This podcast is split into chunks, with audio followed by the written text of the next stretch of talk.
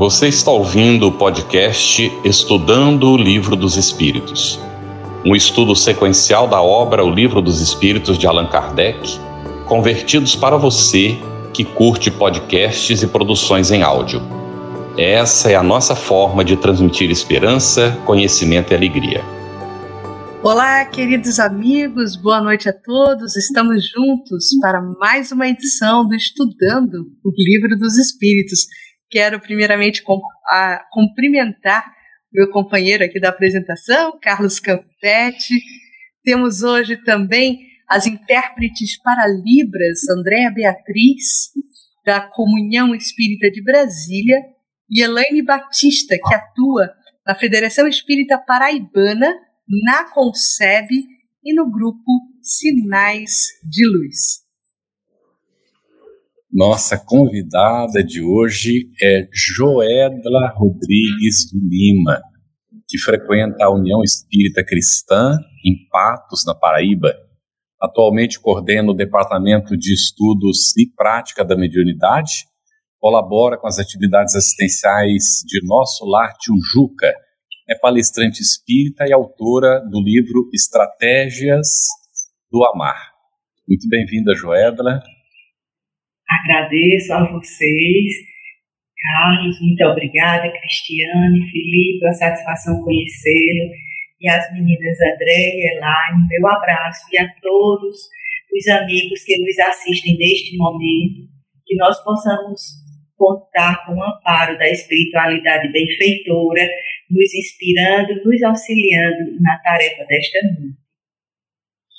E contamos também, meus amigos, com a participação do nosso Manuel Felipe Menezes da Silva Júnior, vice-presidente federativo da Federação Espírita do Amapá, secretário da Comissão Regional Norte do Conselho Federativo Nacional da FEB, dialogador em reunião mediúnica e palestrante espírita.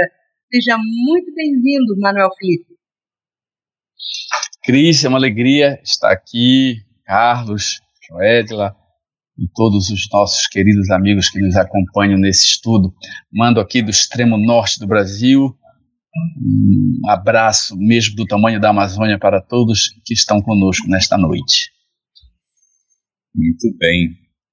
Bom, nossa saudação a você que nos acompanha de casa. Uma satisfação estar com a Cris aqui para mais essa edição do nosso Estudando o Livro dos Espíritos, contando com o nosso querido Felipe Joedler, e os nossos agradecimentos à Conceb, né, pela parceria na interpretação do nosso estudo para Libras e também aos parceiros que fazem a transmissão simultânea, a TVC, a Federação Espírita Portuguesa, Federação Espírita do Distrito Federal, Federação Espírita Catarinense, Mansão do Caminho, Espiritismo Net, Web Rádio Fraternidade, Web Rádio Amigo Espiritual, Editora Ediluz, Portal da Luz, TV Secal, Seridó Espírita e Casa Espírita Seara de Luz. Bem, amigos, então material para as anotações na mão, porque vamos começar. Hoje o nosso estudo vai se debruçar sobre o objetivo da encarnação. Iniciamos também, ainda hoje, o estudo sobre a alma nas questões 132 e 1, até 136b do Livro dos Espíritos. E a gente já começa perguntando para o Felipe: Felipe, qual o objetivo da encarnação dos espíritos? Amigos, este, esta é uma pergunta de Kardec aos espíritos e eles responderam que são dois os objetivos da, da encarnação. Primeiro é fazer que o espírito chegue à perfeição, o que só é possível com os órgãos materiais, porque o desafio do viver impulsiona a alma a encontrar elementos de inteligência capazes de fazer com que as suas necessidades sejam supridas. E esse é um papel importante na formação da inteligência. O trabalho de viver estimula a inteligência. Isso só é possível nos mundos materiais. E o segundo objetivo é fazer com que o espírito seja colocado em condições de suportar a obra que lhe toca a criação. suportar a parte que lhe toca na criação, melhor dizendo. Então, é um objetivo pessoal e um objetivo coletivo, porque Deus não cria nada pronto, Deus cria potencialidades, Deus cria sementes. Coloca o espírito simples e ignorante para viver nos mundos materiais e ele vai vivendo, vivendo e aprendendo, a fim de que ele desenvolva em si um poder chamado poder criador. O poder criador essencial vem de Deus, mas nós temos um poder co-criador. Em plano menor, nós, os espíritos mais simples, menos evoluídos, e os espíritos mais evoluídos co-criando com Deus em plano maior. Aí nós falamos de Cristo criando a nossa terra, enfim, produzindo a vida, condensando o fluido cósmico universal, a matéria primeira que Deus cria e depois os espíritos condensam e co-criam. E todo mundo tem um papel, do menor dos seres até o mais evoluído, que é o Cristo, todo mundo tem um papel, todo mundo tem uma, vi, uma missão para que haja esse concurso na obra de Deus. Todos somos importantes e o viver nos promove sabendo mais, amando mais, mais fazer, mais compreender, mais contribuir. Muito bem, Felipe. Agora, Joédela, vamos para 133. Kardec pergunta: tem necessidade da encarnação os espíritos que desde o princípio seguiram o caminho do bem? E os espíritos vão responder voltando para aquela questão de que todos fomos criados simples e ignorantes. Então, ele, no, eles novamente nos colocam no mesmo patamar de evolução e vai dizer que nos instruímos nas lutas e tribulações da vida corporal. Então, instru, nos instruir é um mecanismo de evolução espiritual. As lutas e tribulações são os desafios que a gente vai enfrentando na caminhada. E esses desafios vão nos auxiliar a desenvolver a razão, o sentimento, a capacidade de escolher, de arbitrar e, posteriormente, respondermos pelas nossas escolhas.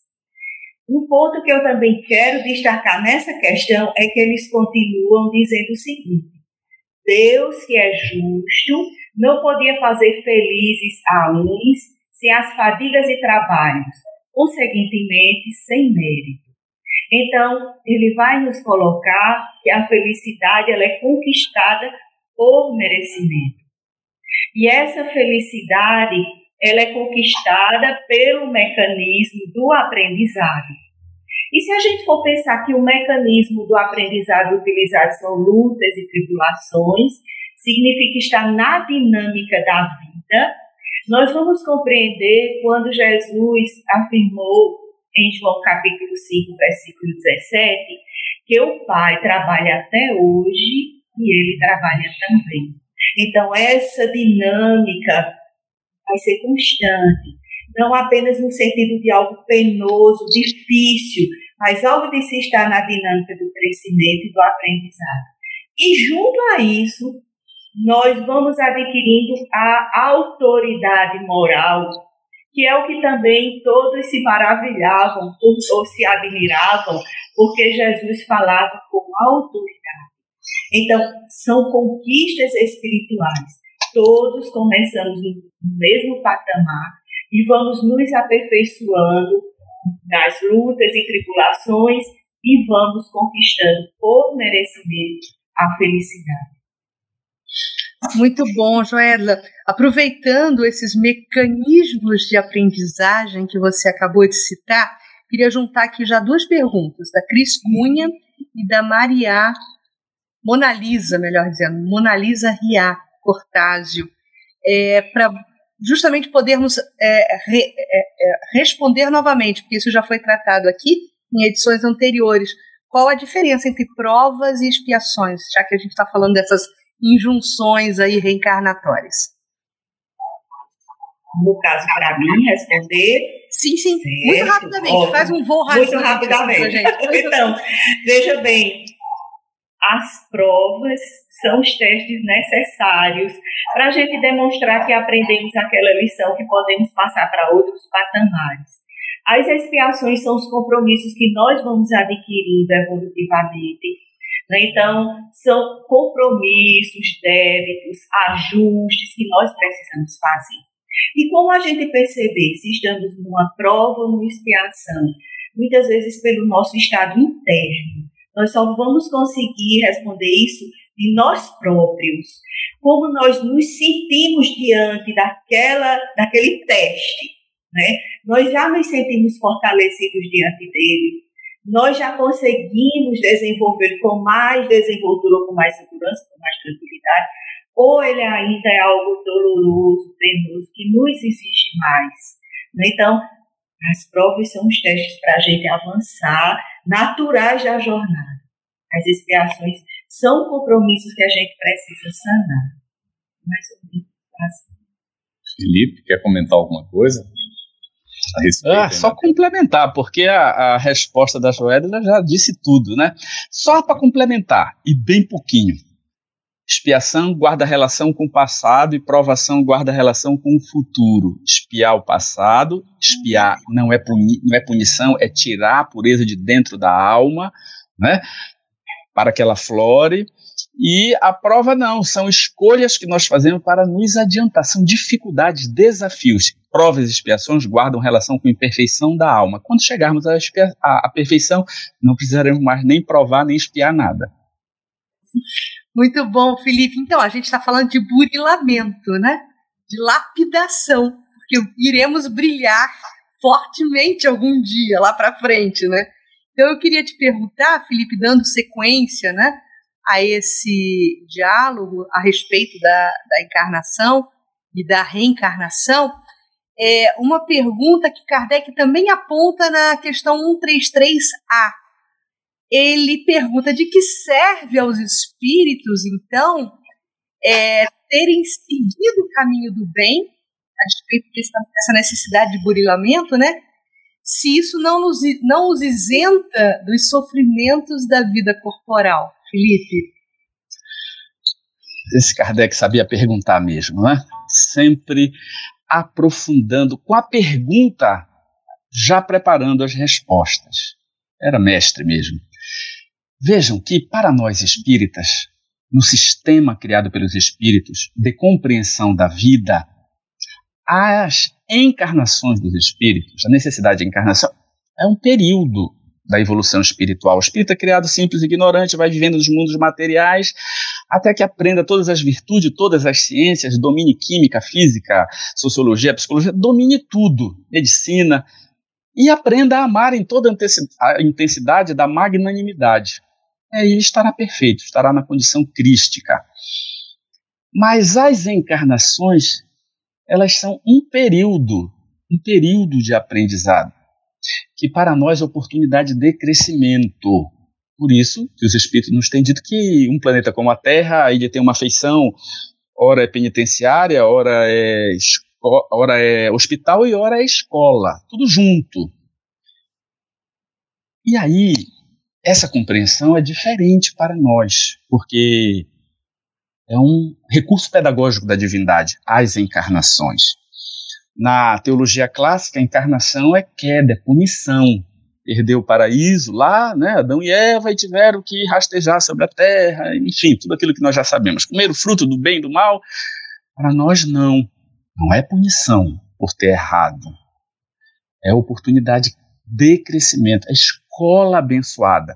Claro que quando o ser vai saindo da instintividade, vai adquirindo a razão, vai burilando a inteligência, vai crescendo em amorosidade, naturalmente que ele vai compreendendo melhor a lei divina. E se a sua índole, o seu livre-arbítrio, faz com que a escolha do seu modo de ser, a sua índole, o seu modo de sentir, seja logo aquele que conduz ao caminho do bem, naturalmente que ele vai aperfeiçoar-se mais rápido. As eternidades serão menores, os números de reencarnação serão menores. E o espírito rebelde, o espírito que não queira aprender, que queira parar, estagnar no mal, na ignorância, na rebeldia, naturalmente que ele vai reencarnar mais. vai sofrer mais até que caia a ficha e ele aprenda. Então poderíamos dizer que é mais inteligente é, optar pelo bem. E não quer dizer que, mesmo optando pelo bem, a alma não vai equivocar-se. A diferença do, do, que tem a índole, índole amorosa para que tem a índole perversa momentaneamente, porque ninguém fica no mal para sempre, a diferença é justamente o exercício do livre-arbítrio, a livre escolha. E, e não quer dizer que ele já, por escolher o caminho do bem, já seja perfeito. Já não vai mais reencarnar. Ele vai reencarnar para se aperfeiçoar moralmente e intelectualmente, até que ele não precise mais reencarnar. Volto a dizer. Então, estado transitório, inteligente é aquele que escolhe logo o caminho do bem, porque sofrerá menos e encontrará o prêmio, o prêmio da evolução, chamado felicidade. Excelente, muito bem. Nós queríamos aproveitar para fazer uma publicidadezinha, né? Esse assunto ele é retomado no Evangelho segundo o Espiritismo. E nós estamos nas quintas-feiras, às 21 horas e 30, transmitindo pela FEB TV, o Estudando o Evangelho segundo o Espiritismo.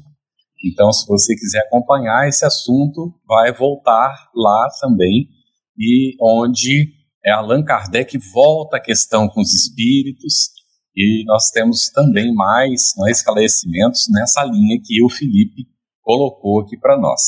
Excelente. Nós queremos fechar esse assunto aqui da reencarnação com uma perguntinha da Odineia, pelo entendimento que ela teve de um encontro anterior, de um estudo anterior.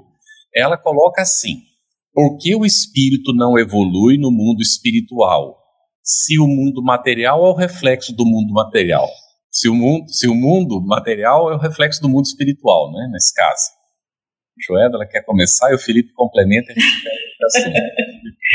então, a questão é que eu acho até que o Felipe já comentou na, na questão que ele falou anteriormente, não é?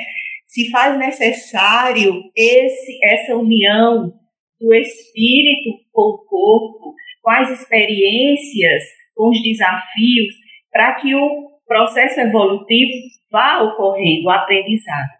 Veja bem, no plano espiritual, nós vamos nos encontrar por densidade, por nível evolutivo, por sintonia, por semelhanças. E desse modo, nós estamos mais ou menos junto com aqueles espíritos de nossa categoria. Quando a gente reencarna, nada disso acontece. Nós estamos aqui no aprendizado com, com espíritos bondosos, missionários, companheiros do bem, mas irmãos mais ignorantes do que nós, que vão nos colocar mais a provas. E nós começamos a ver o que temos de melhorar em nós por essas relações. Né? O que o outro nos incomoda, e aí eu começo a olhar para mim e me trabalhar nesse processo evolutivo. Então, na encarnação, eu sou colocada a provas, eu sou colocada em contato com o diferente, enquanto que no plano espiritual eu estou mais próximo aos meus semelhantes, por sintonia vibratória. Quer comentar? Legal. sim, sim. Temos uma pitadinha para complementar, se fosse possível, já que foi tão bem abordado pela Joeda. Você sabe que Kardec fez essa pergunta aos espíritos. Por que, que Deus já não nos criou perfeitos? É. Né? E aí os espíritos admoestaram Kardec. Quem sois vós para pedir conta a Deus por que ele teria criado o mundo desse ou daquele sistema? Mas diríamos que ele assim o fez por ato da sua vontade. Claro que Deus teria poder para criar seres angelicais já, claro que sim. Ele é o ser todo-poderoso. Porém, eles complementaram dizendo que para que cada um tenha um mérito de chegar à perfeição. E essa perfeição, é, no sistema que Deus criou, você vem, reencarna. Olha como Deus é bom, né? Reencarna várias vezes. Quando reencarna, esquece o passado, é colocado um corpo novinho, infantil, com neurônios zeradinhos, e o espírito se conecta ali, passa por uma fase da pureza infantil, absorve novos valores, novos caracteres, cresce, chega ao ápice da energia corporal, chega à idade juvenil, depois primeiro adolescência, idade juvenil, idade adulta, aonde ele se coloca no mundo, aí depois a energia vital vai diminuindo, ele vai chegando à velhice, quase assim como o Carlos está agora. E aí vai perdendo energia vital, e aí ele ganha energia espiritual e ele ganha sabedoria, ele faz a síntese da vida, já vai se preparando para desencarnar. Então veja que uma vida ela é preciosíssima para a evolução da alma, só no mundo material. Porém, a evolução não se dá só no mundo material. Quando ele desencarna é muito interessante, porque a desencarnação uhum. ela é a grande aferidora de, de valores. Aí a alma olha o que fez, retrocede ao passado, lembra tudo que, que fez durante a vida, faz um balanço, vê o que acertou, o que errou, vive um período no mundo espiritual, planeja a próxima encarnação. E esse período que ele vai às escolas, universidades no mundo espiritual, se ele tem uma evolução média mínima possível para isso, ele aprende, se prepara e aí ele reencarna. E, e, quando ele reencarna nessa situação de ter aproveitado as duas fases, a fase uhum. física e a fase espiritual, ele já reencarna com um cabedal maior, ele desenvolve a inteligência mais rápido. Então, vejam que nada que Deus faz deixa de ter um propósito. Deus é sábio e nós devemos então entender que cada etapa, seja entre vidas e seja na vida material, ela tem funções que se complementam, se ajustam para que a alma tire o melhor da vida. Carlos, antes de você anunciar o próximo passo. Tem duas perguntas, que Tem, Ju... Não, eu, eu, quero só comentar, vou deixar contigo, mas eu é. quero só comentar que o Felipe acabou de responder o João. Sérgio Barros, né? Sim. Falando que então os espíritos evoluem no plano espiritual também, né? Com é. certeza. É acabou aí. de responder. Mas toca é. aí, Carlos. A gente queria adiantar, mas aqui tem duas, serão as duas últimas do assunto, né? Porque senão a gente vai ficar só nele e nós temos que estudar a alma hoje. Então, é, aqui estão relacionadas ainda com o assunto e vou ligar as duas perguntas. Uma da Mona Lisa, ela diz assim: seria correto então dizer na questão 133 que todos os espíritos têm necessidade da encarnação, mas os que seguem o caminho do bem, um caminho mais reto, passa por provas, mas não por expiações? Lógico o comentário que ela faz, não é isso? Se não se equivocou, o que, que vai espiar, não é isso? Essa está mais ou menos até respondida pela própria pergunta, não é, Felipe? Agora vamos à outra aqui. Aí, é, só um minutinho, Carlos. Sim, sim, a resposta é sim. Isso. Porém, o ser imperfeito vai equivocar-se. E ao equivocar-se, ele vai ferir-se ou ferir alguém. Daí a necessidade da expiação. Não existe um espírito que não tenha se equivocado, gente. Porque opa, mesmo opa. com índole amorosa, ele, ele. Veja, não estou dizendo que ele vai praticar o mal, não estou dizendo é. isso. Mas ele vai equivocar-se. Porque senão ele não é perfeito. Ok? Felipe, nós vamos ter que fazer uma pequena retificação, me perdoe. Emmanuel comenta em O Consolador que dos espíritos que estiveram na Terra, a gente já comentou isso no, no estudo anterior, o único que não se equivocou, que caminhou em linha reta, foi Jesus. Então não são palavras. Ah, já era perfeito, claro, tá certo. Nossa, é de tá Emmanuel. Certo. Não, tá certíssimo, Carlos, sem dúvida nenhuma, eu concordo plenamente com Emmanuel. Nós estamos falando do espírito, não o caso do Cristo, porque Cristo, quando reencarnou, já era perfeito. Estou falando apenas que um espírito imperfeito, como é a média de todos nós, vamos nos equivocar por causa da falta da, da, da perfeição, né, naturalmente. É, o que estamos aqui na Terra, né? Não significa que espíritos não possam caminhar sem se equivocar. Em cuidado, porque não é, senão Deus teria criado todos nós para nos equivocarmos. Então vamos lá. Mas Gilberto coloca assim: mas a reencarnação pode ser obrigatória se o espírito não quiser reencarnar por temer falhar novamente? Ele está obrigado? Quer comentar, Joeda? Então, eu, eu vou aproveitar. Eu, eu já diria a Gilberto que conheça a obra, se ele ainda não conhece, Memórias de um Suicida. Porque é exatamente a experiência é, do espírito, e agora eu não lembro o nome dele, me ajudem, é, por Ivone Pereira, Camilo Castelo Branco, ele tem todo um período de muito receio para reencarnar. Exatamente quando Felipe falava que no plano espiritual ele reavaliou toda a experiência dele, foi para universidades, reaprendeu, deu novos passos, mas ele tinha medo, mas ele precisava voltar. Então, é um processo que a gente pode prorrogar, mas não indefinidamente. Vai chegar um momento que nós precisaremos da experiência com o corpo físico. Mas até se teme muito, né? Exatamente. Se a gente for lembrar de Sergismundo, também missionário da, missionários da luz, bem antes da, dele reencarnar, ele ficou com muito medo, temendo. Então, assim, realmente é, é uma experiência muito valiosa, muito delicada, e que a gente teme, né? É fácil. A gente já alertou você para ter um lapisinho, a Cris até falou, pega, pega o papel e lápis aí, que vão surgir várias sugestões de obras, olha, é Memórias de um Suicida, e o outro que você falou do Segismundo está em Missionários da Luz, né? Da Luz, é. Isso. Missionários da Luz de André Luiz. E agora, uhum. Joedra, seguindo aqui, nós vamos começar a alma, né? Pergunta 134 a 136b do Livro dos Espíritos. O assunto já foi tratado lá na introdução, não é? Kardec falando da definição de alma e tal. Mas vamos uhum. lá. O que é a alma? Pois é, Kardec agora começa a retomar a questão alma. E a resposta é curta: um espírito encarnado. E a partir daí é essa a compreensão que a doutrina espírita adota.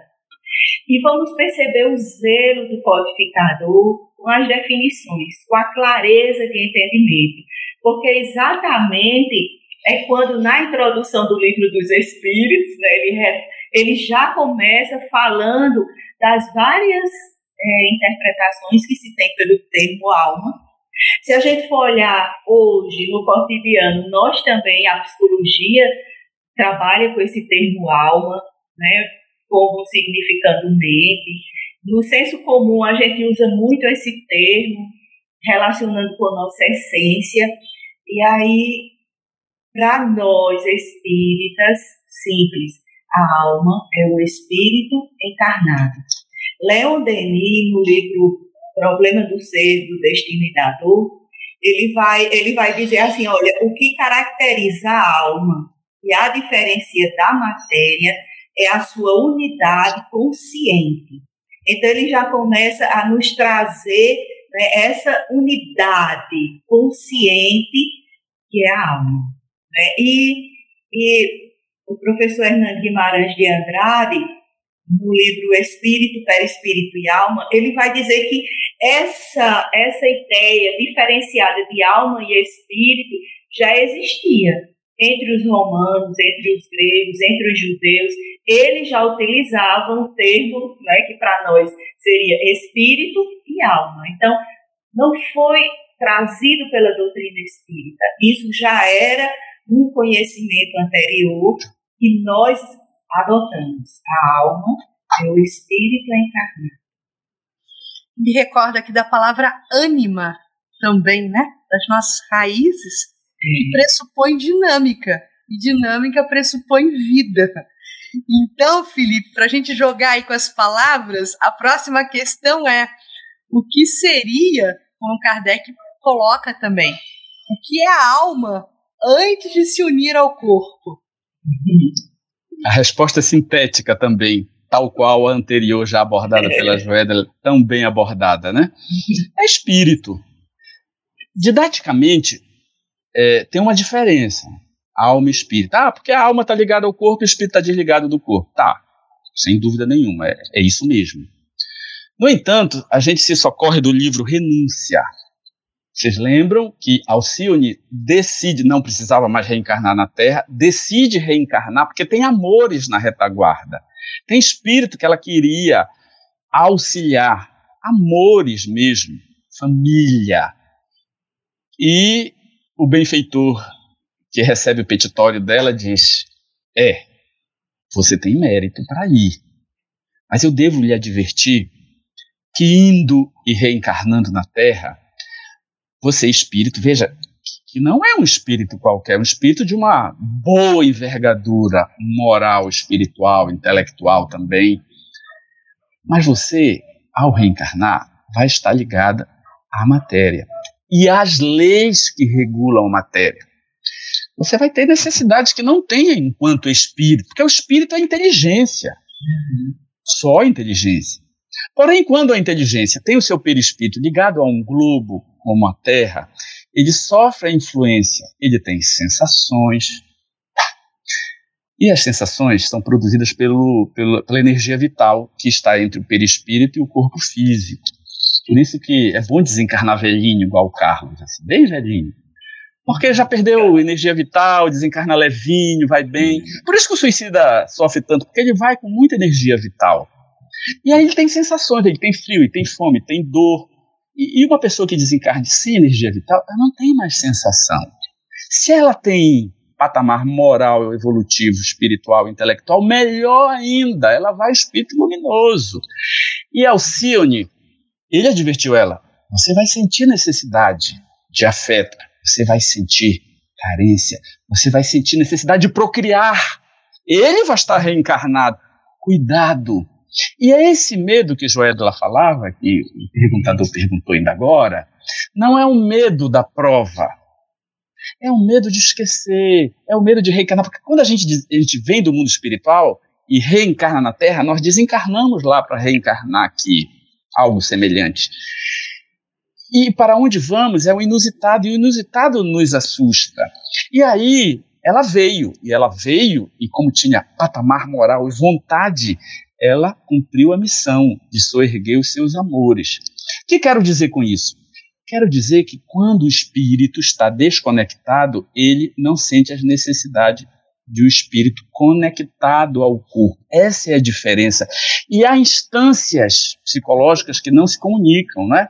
Os psicólogos sabem disso, né? O, o consciente não sabe o que o inconsciente faz, ou, ou ele, ele apenas tem reflexos, insights, mas são instâncias. Tanto é que quando a gente está sonâmbulo e a gente acorda, a gente não sabe o que falou. Então, é, são estados complementares e que você é levado a viver para a evolução, são estados necessários. Então a diferença é justamente essa, tá? De alma para espírito. Não é só porque está desconectado, é porque um está desconectado dessas necessidades da lei biológica e outro está conectado. É, é muito diferente. O psiquismo encarnado é muito diferente do psiquismo desencarnado. Mas a essência é a mesma, o espírito está lá, as aquisições estão lá, de vidas passadas. Enfim, mas tem essa diferença, ok? Muito bem, Felipe. Olha aqui, eh, estamos falando de, de renúncia e a Nira comentou: este livro é lindo. O livro, de fato, é maravilhoso. É lindo, né? é lindo. é um livro lindíssimo. Nossa. Aliás, toda a série não é, do Emmanuel, esses romances do Emmanuel são todos maravilhosos. Vale a pena conhecer. Olha, Joedler, na 134b, Kardec insiste. É? Ele vai, ele quer ir às minúcias. Nossa, a alma e os espíritos são, portanto, idênticos e a mesma coisa? Então, Felipe foi muito feliz na abordagem dele, foi muito bom. E realmente, é, o que é que o Espírito Verdade vai responder, né? Sim, as almas não são senão os espíritos. E aí ele, como que entende que precisa fechar a questão, ele dá uma continuidade, né? dizendo que Antes de se unir ao corpo, a alma é um dos seres inteligentes que povoam o mundo invisível, os quais temporariamente revestem o invólucro carnal para se purificarem e esclarecerem. Então, é isso que ele vai trazer, né? essa questão que ele vai precisar se unir ao corpo. Esse corpo que vai se desgastar com o passar do tempo. E ao contrário, a alma vai ganhando em experiência, vai ganhando em esclarecimento. Enquanto a parte material vai definhando, a parcela imortal vai se agigantando. Eu acho que até Felipe, na discussão dele, na resposta dele, também abarcou isso. Né? Então, é, é, quase que um, um, o inverso, né? O corpo vai diminuindo e o espírito ganhando em clareza, né? Porque como Leon Denis disse no livro que eu já citei, Problema do Ser do Destino e da Dor, a sede da vontade, da razão, da consciência está, no caso do encarnado, na alma. É essa voz interior que aprova, que desaprova, que tranquiliza ou agita o ser. É a parte imortal, é a parte essencial de nossa intimidade. Felipe, tendo em vista tudo isso, há no, na, há no homem, melhor dizendo, alguma coisa além da alma e do corpo? Ah! Ah, o perispírito. que Paulo já falava, o corpo espiritual. Quando o espírito vem habitar um orbe, ele é um foco de inteligência, um campo de inteligência, um fulcro energético produzindo pensamento. Esse foco de inteligência, quando ele adentra um orbe, um planeta, ele assimila uma cota, uma quantidade de fluido vital que permeia esse planeta, para se adaptar à vida naquele planeta. Então, esse corpo, ele é fisicamente, ele é eletromagnético, ele é fluídico, energético. Digamos que é um campo de energia. Vou dar um exemplo aqui para ajustar bem. A vela, ela tem um campo de calor, né, que é a chama da vela, que produz luz. Até onde a vela abarca, até onde ela ilumina, é o campo que ela abarca, que ela ilumina. Para a alma, o fulcro energético, o ser espiritual, ele é o centro, é o espírito. E ele se reveste dessa semimatéria, que não é nem matéria nem espírito, é um misto de matéria e de espírito. E aí ele se reveste dessa estrutura. Por isso, quando os médiums veem um espírito, ah, eu vi o espírito vovó. Como é que ele identifica? Pela evidência que o perispírito ele tem uma, um corpo espiritual. É esse laço que une o espírito à matéria, chamado perispírito. Olha aí, de novo, Joédela Kardec quer aprofundar mais também. Felipe é, acabou de falar no laço e Kardec pergunta na 135A: de que natureza é esse laço? Uhum.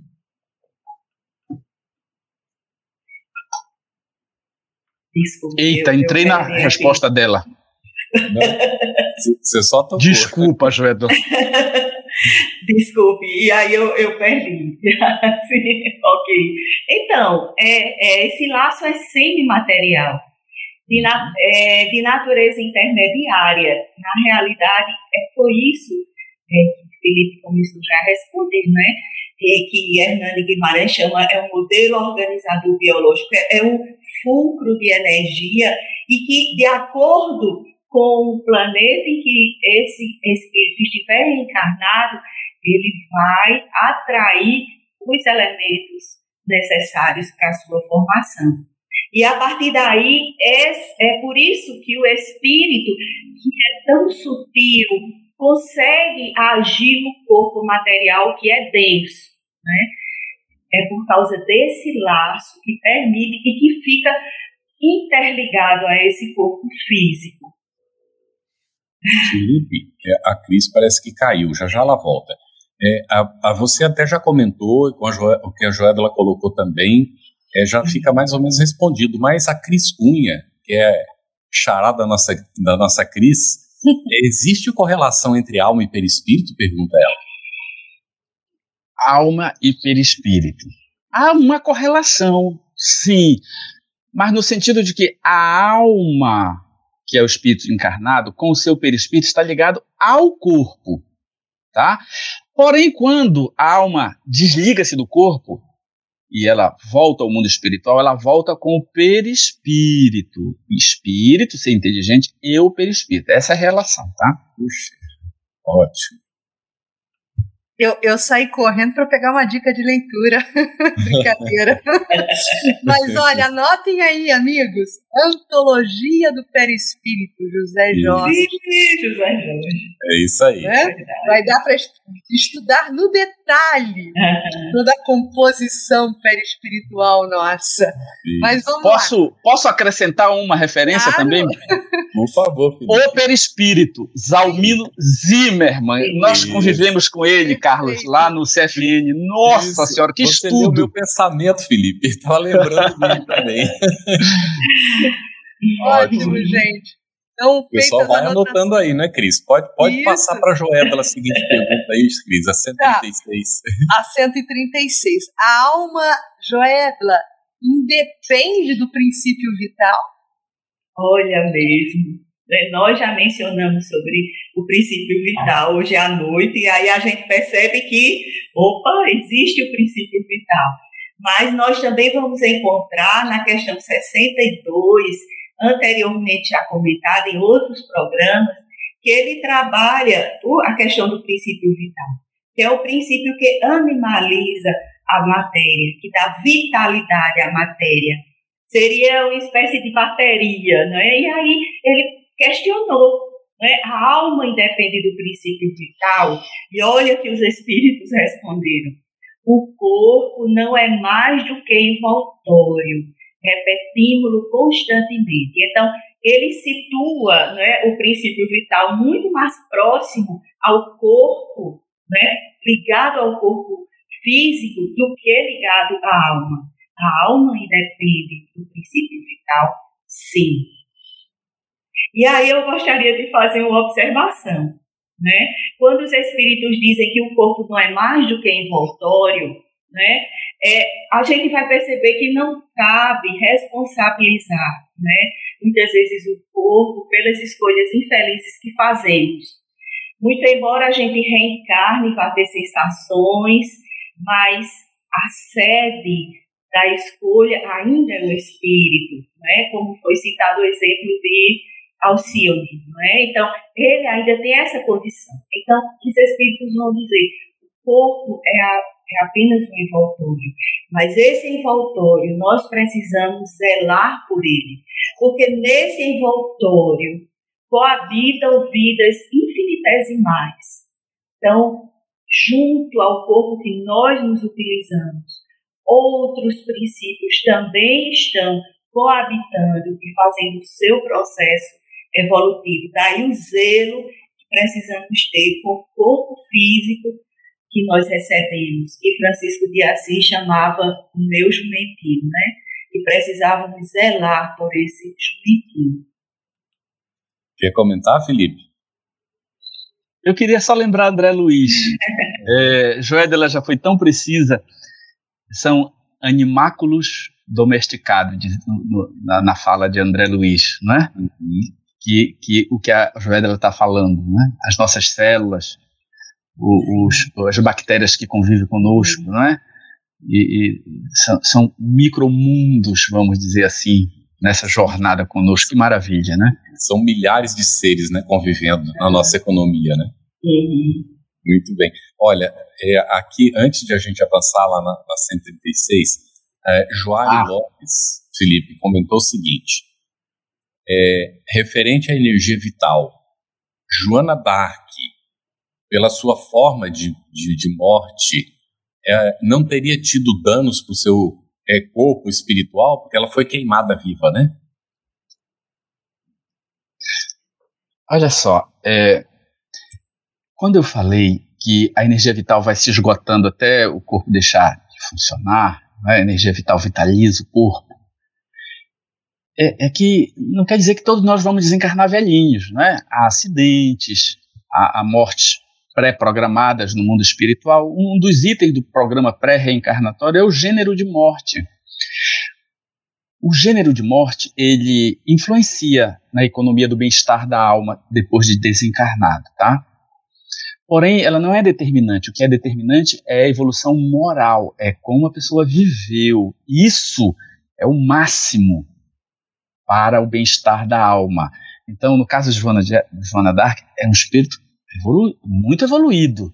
Então, de certo que a, a, o suplício que ela sentiu não prejudicou em nada, porque quanto mais evolui a alma, mais ela domina a matéria. Uhum. E menos a matéria influencia a alma. Uhum.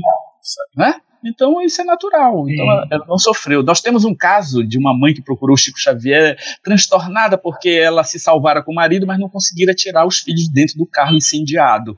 E ela sofria muito e, e, e Chico disse: Não chore, mãezinha. André Luiz está me dizendo aqui, com Bezerra, estiveram na hora da desencarnação e desligaram as crianças antes do carro pegar fogo. Uhum. Né? Então veja que a mortes e morte, o momento é. Mas vamos melhorar essa resposta aí quando o Carlos fizer a pergunta 136A. Isso. É, vamos então aí, né? Pode o corpo existir sem a alma? Felipe. Kardec mesmo, hein? Cada pergunta. Primeiro ele pergunta se a alma independe do princípio vital. Depois ele pergunta: pode existir corpo sem alma? Ele faz o é, eu me lembro de um cientista, um físico, que ao ler a Gênesis e disse: não é possível que esse livro foi escrito há mais de 150 anos, já faz um tempo. Há mais de 150 anos, como é que esse cara pensou nisso? Aí ele foi ler o livro dos Espíritos e piorou. Como é que ele perguntou aquelas perguntas há 160 anos atrás, gente? Então tá, vamos lá. A resposta é pode. Eu vou me permitir ler, Carlos, porque essa, essa é cabeluda. É, não é fácil, não. Pode o corpo existir sem alma? Pode. Entretanto, desde que cessa a vida do corpo, a alma o abandona. Parou aí. Quando é que cessa a vida do corpo? Antigamente, ah, o coração parou de bater, morreu. Depois você, não, ah, parou de respirar, ah, agora, ah, não. Teve morte cerebral, morreu.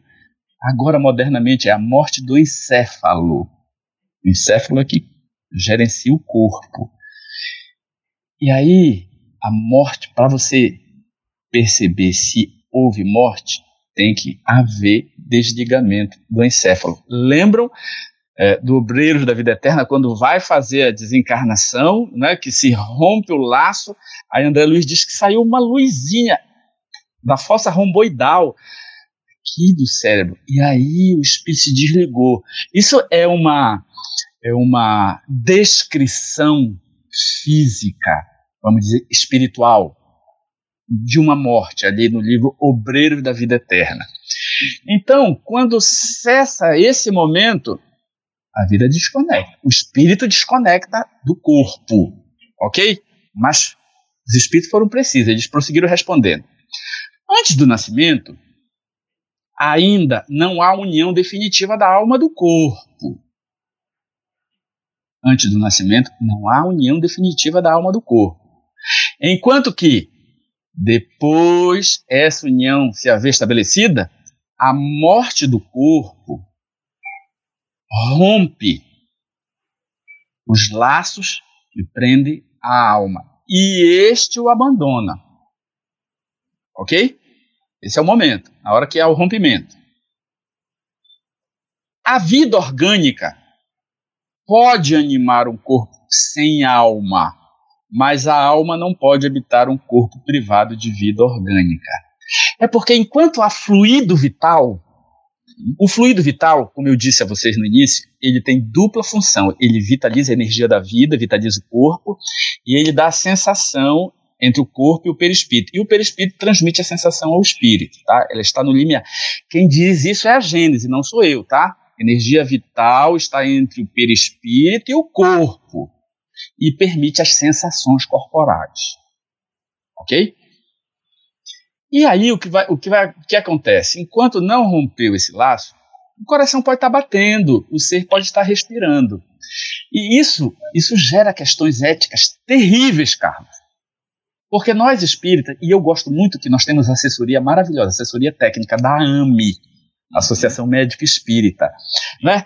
A AME diz: qual é o momento de desligar a máquina que está fazendo com que o corpo tenha essa vida, vida que eu chamo vida fictícia, vida ficta, a vida orgânica.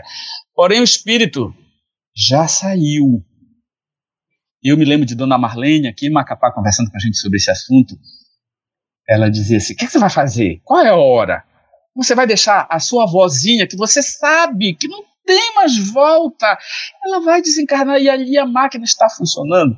E aí a AME segue a ética médica e aprofunda, porque a ética médica ainda assim é materialista, apesar de ser ética, de estudar as leis, o que é correto, o que não é correto na prática médica. A AME apoia a ortotanásia, ou seja, a morte na hora certa. Você não deve nem apressar, nem retardar. Porém, eu não vou me aprofundar nisso, porque, não sendo eu médico, e remeto vocês ao site da AME, e lá tem estudos maravilhosos sobre isto, e, e doutora é, Marlene também tem estudos maravilhosos sobre isso. Enfim, pode haver vida orgânica sem alma, tá? A alma se desligou, tem vida orgânica. Porém, um corpo sem energia vital, a alma não pode mais se conectar nele. Uhum. Ok? Mas eu não disse tudo. Não. É, o assunto é muito mais profundo, né, Cris? Sim, a gente vai retomar isso lá na frente também. Vamos. O perispírito vai voltar aí a temática central dos nossos estudos. Eu quero só fazer uma calibragem aqui de informação. Carlos, me permita, por favor, responder a Zoraide Sim. Sá. Porque no bojo das nossas é, discussões aqui, diálogos, ela pergunta assim: por que chama-se o laço de fio de ouro? Na verdade, é o cordão de prata, né? Hum. É, que aparece também no livro Missionário de, da Luz, de André Luiz, que caracteriza né, os espíritos encarnados em deslocamento no plano espiritual é, aparecem né, com esse cordão de prata, é, diferenciando aqueles que estão encarnados dos que já estão na vida espiritual. É só para fazer essa calibragem. Mas continuando, tem uma pergunta aqui, talvez eu possa colocar para a Joedla. Seria possível o perispírito, Joedla, sofrer um dano que provoque a sua destruição, desligando o espírito do perispírito? Flávio pergunta isso. Flávio Carvalho. Olha, eu quero dizer que não é só Kardec que fazia perguntas, nós temos perguntas né, bem desafiadoras. Desafiadoras, e eu, eu realmente essa é uma pergunta muito desafiadora, que eu vou começar, mas vou passar para o restante, para vocês também ajudarem. Né? O que é que nós que eu poderia pensar aqui de um dano muito sério ao perispírito, que seria, no caso, o suicídio, né? Então, assim, o que nós podemos causar danos e que vemos no plano espiritual são, assim, pelas nossas atitudes irrefletidas muitas vezes, chega a perdermos a forma perispiritual, ficarmos no formato ovoidal, não é? Nós vemos isso, mas não conhecemos a ideia de destruição completa. Há uma transformação, uma diminuição, uma diminuição até das suas funções, eu, eu diria assim dizer, vocês me corrijam, mas eu não entenderia nessa destruição completa. Mas passo para vocês essa questão. Felipe? Legal, ei Joedle, é isso mesmo, é cada pergunta. Essa pergunta é, é, você já desenvolveu perfeitamente, tá, Joedle? Não, não há o que reparar.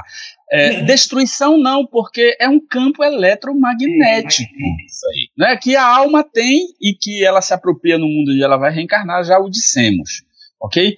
É, ela pode ficar muito lesionado, sobretudo nos casos de suicídio, ou ela pode perder os órgãos perispirituais que você falou, é, formando-se um ovoide. O ovoide ele é formado em espíritos que têm ampla culpa, e, e, por terem culpa, eles ficam em monoideia, eles ficam remoendo o mesmo pensamento.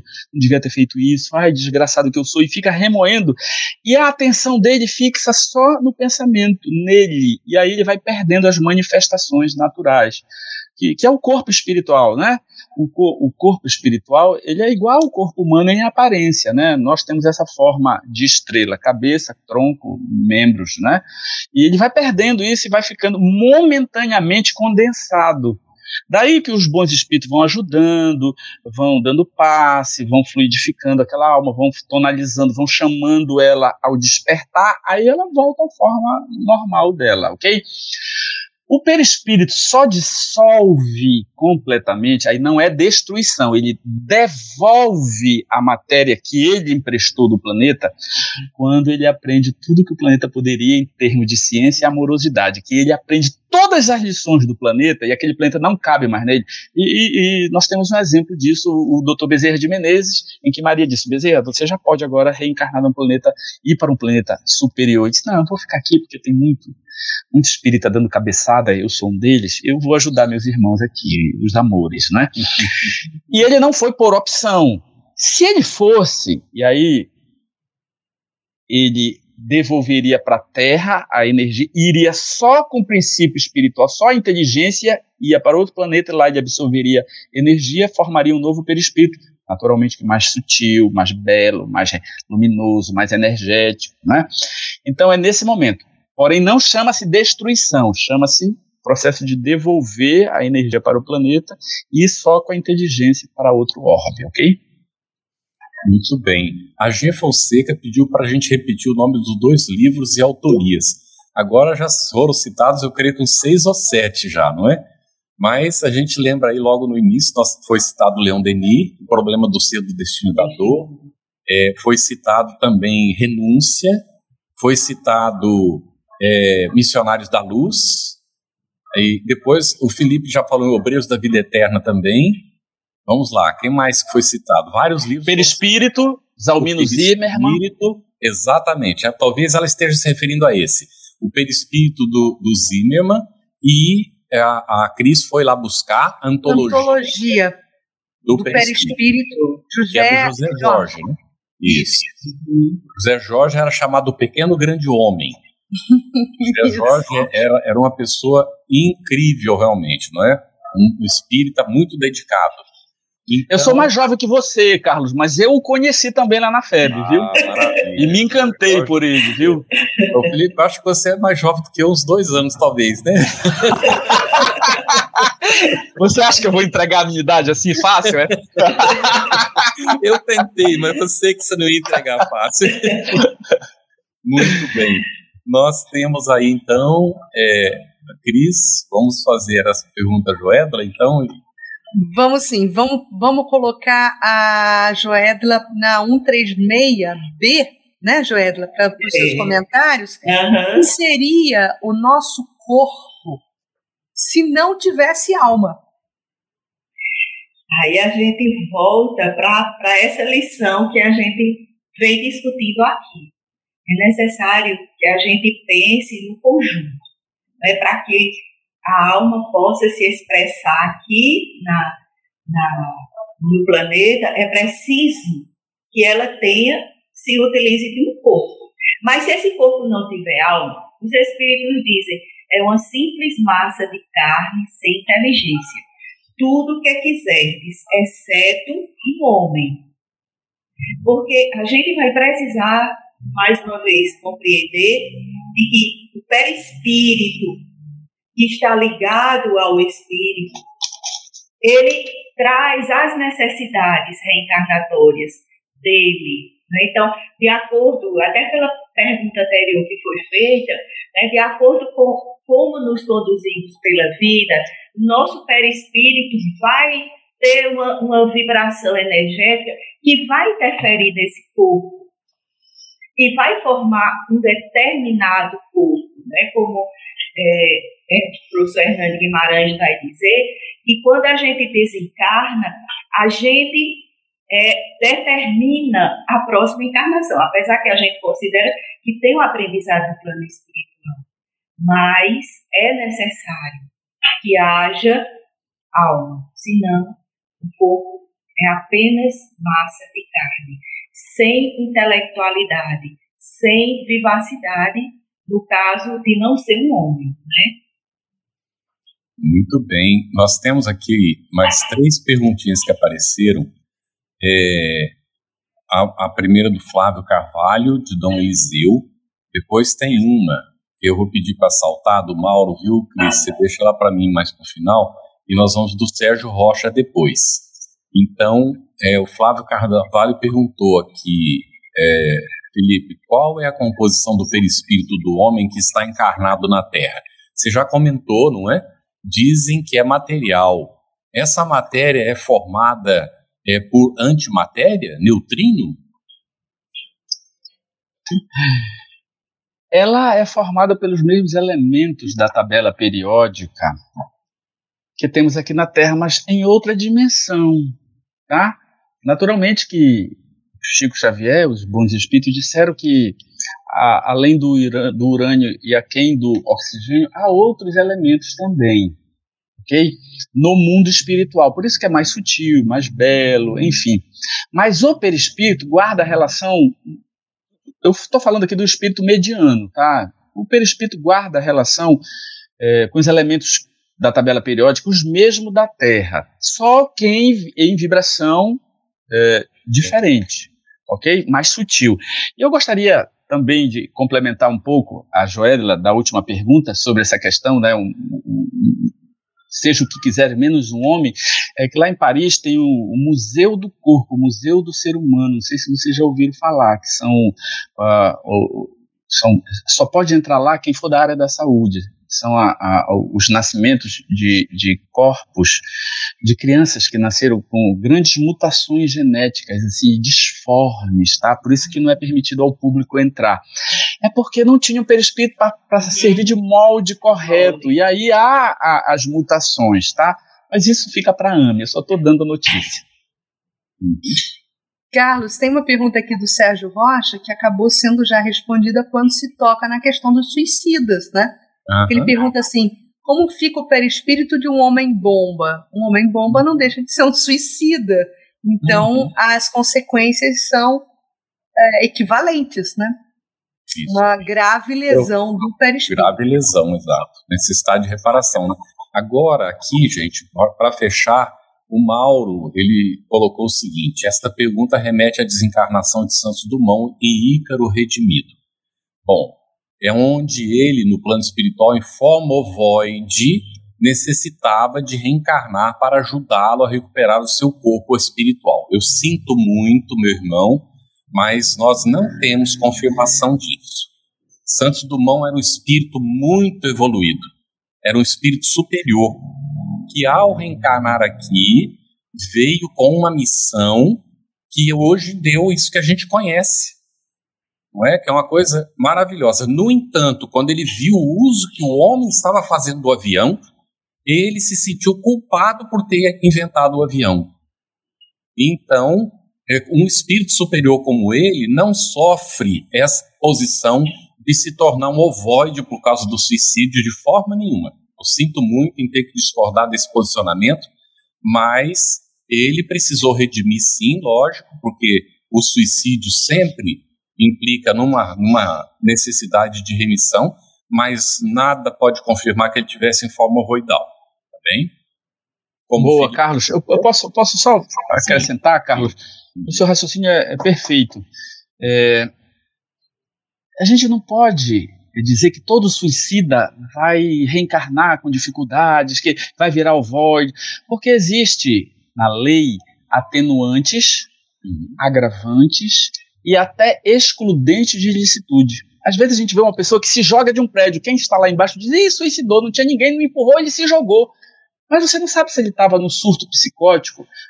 Eu, eu conheço um, um, uma mensagem mediúnica que disse que o espírito não queria se matar, ele se viu com asas, ele teve um surto psicótico e ele queria voar e ele, ele se atirou para voar. E a lei divina não nos julga pelas nossas ações, mas pela nossa intenção. E no caso de um surto psicótico, né, uma alucinação, ele não queria suicidar. Então, nem é suicídio, não é que seja atenuado, nem é suicídio, ele estava doente. Então, a gente nunca pode falar que um suicida é suicida, que vai sofrer, não vai sofrer, vai reencarnar, o hidrocefalia. A gente não pode dizer isso, gente. Isso é uma questão muito profunda, tá? Então, muito cuidado com a generalização. Isso. Cada é, caso é um caso, né? Felipe, até pegando, pegando um exemplo no que você acaba de falar, eu tive essa experiência em mesa mediúnica. É, notícias de um jovem que, em uma festa, é, consumiu drogas. Ele não tinha a intenção de se suicidar, mas ele acabou desencarnando em decorrência dessa ingestão de tóxicos. Né? de elementos tóxicos. Então, é, ele, ele veio, ele teve condição de vir até a mesa mediúnica, se comunicar, pedindo para que nós, grupo mediúnico, que conhecíamos os pais, falássemos com o pai dele. Porque de família espírita, de raiz espírita, ele, ele, ele pedia, por favor, avisem ao meu pai que eu não tive a intenção do suicídio, mas eu desencarnei. Então, assim, é perfeito quando você coloca, a gente não pode julgar. julgar. Cada caso é um caso, né, Carlos? Exato. E cada um responde conforme a própria consciência. Como o Felipe disse, existem atenuantes, não é? Em, em, em muitos casos que a gente não conhece.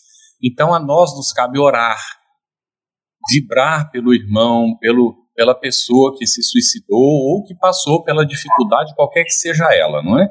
Então, de muita compreensão, de muito carinho. Nós vamos encaminhar agora né, para o, o fechamento. Tem uma outra pergunta que apareceu, estava tentando localizar aqui. É, sim, como a morte do, é, do André Luiz é a última, tá, gente? Com a morte do corpo físico de forma natural e a extinção do fluido vital, podemos, podemos espírito, experimentar ainda sofrimentos ou melhor, sensações de sofrimento quando estava encarnado? Não sei se ficou bem clara a pergunta aí. Houve, né, como o Felipe falou, foi o, o fluido vital foi se desgastando, foi se desgastando. É? Aí o, o espírito, ainda assim, ao desencarnar, ele pode experimentar sofrimento? sofrimentos mais a níveis morais que físicos, né? Porque o espírito, quando ele desencarna com muita energia vital, ele tem sensações físicas, fome, frio, dor, tá?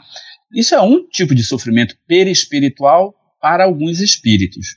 Porém, o sofrimento maior não é este. O sofrimento maior é o moral. Por exemplo, qual é o maior e o primeiro sofrimento do espírito? que suicidou. É perceber que matou o corpo, mas a alma continua vendo. Essa é, essa é a primeira decepção, de querer acabar tudo e se dissolver no nada, e ele continua vivo, e continua sofrendo mais. Então, essa é uma decepção. Né? Mas voltamos a dizer que cada caso é um caso. Isso. Muito bem.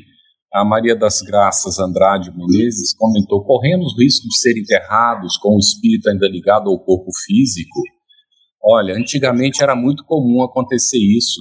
Tanto é que as pessoas, depois, quando eram exumadas, estavam às vezes em posição de decúbito dorsal, né, deitada com barriga para baixo. E então era o hábito enterrar e colocar uma cordinha, um sininho na porta da casa. Então, se mexesse o braço, o sininho tocava ia lá e desenterrava correndo, não é? Mas hoje em dia é muito mais raro, porque a medicina está muito avançada, não é? E sabe identificar se existe uma situação de catalepsia, de morte aparente, não é? Então é, é mais incomum acontecer, mas pode ocorrer. E se ocorre é em função de necessidades do espírito, do passado, né, comprometimentos que teve. Então, aí eu creio que essa é a última. É, Felipe, rapidamente, quer fazer um comentário final? Assim, eu, o bom seria todos nós desencarnássemos e nos desconectássemos do nosso corpo, né? Mas uma coisa que nos identifica muito com o corpo é a nossa vida mental. Se nós somos regidos da cintura para cima, pela necessidade do estômago, necessidade do sexo, né? É, enfim, é, narcisismo, e, e, enfim, a filosofia material do viver, materialista do viver. Claro que a gente se identifica mais com a matéria. Se, muito embora vivendo no corpo, se alimentando, fazendo sexo, trabalhando, se nós também, além de tudo isso que o ser humano comum faz, nós nos dedicamos à vida espiritual, ao estudo, ao aprofundamento e, sobretudo, à prática do bem, nós vamos naturalmente nos identificando com a vida imortalista. E, naturalmente, quando desencarnarmos, vamos nos desconectar mais profundamente. Isso é da lei, né? Isso aí. Muito bem, Joétala noite de muito aprendizado e nós vamos percebendo que como as coisas se entrelaçam, porque nós falamos inicialmente de merecimento, de felicidade, de lutas e tribulações, e vimos a perfeição da nossa encarnação, de nós como espíritos estarmos aqui nessa, nessas trocas, nessas relações como mecanismo de crescimento. Muito bem. Cris, querida, alguma coisinha mais? Não, eu só quero criar uma cisânia aqui. eu comento, quero criar uma cisânia aqui, ó. O comentário do Onésio Gomes de Mendonça, dizendo para você, Carlos, o Felipe tem dois anos a mais que você, viu? Olha só. eu não sei como é que a gente descobre essas coisas. Eu não podia deixar passar essa. É lei de causa e efeito. Você joga o bumerangue, o bumerangue volta. Provando que a lei de causa e efeito existe, viu, seu Felipe? Mas todos somos espíritos imortais, não é, Felipe? Transitoriamente no corpo físico, né? E, e, a maravilha é que nós somos irmãos, nos respeitamos mutuamente, estamos sempre juntos no trabalho, né, Felipe? Isso é o que conta de fato. É Muito isso obrigado. mesmo. A gente brinca, mas é isso aí. É isso aí. Você ouviu uma produção da Federação Espírita Brasileira. Para saber mais, siga o arroba FebTV Brasil no YouTube, Instagram e Facebook e o arroba FEB Editora no Instagram.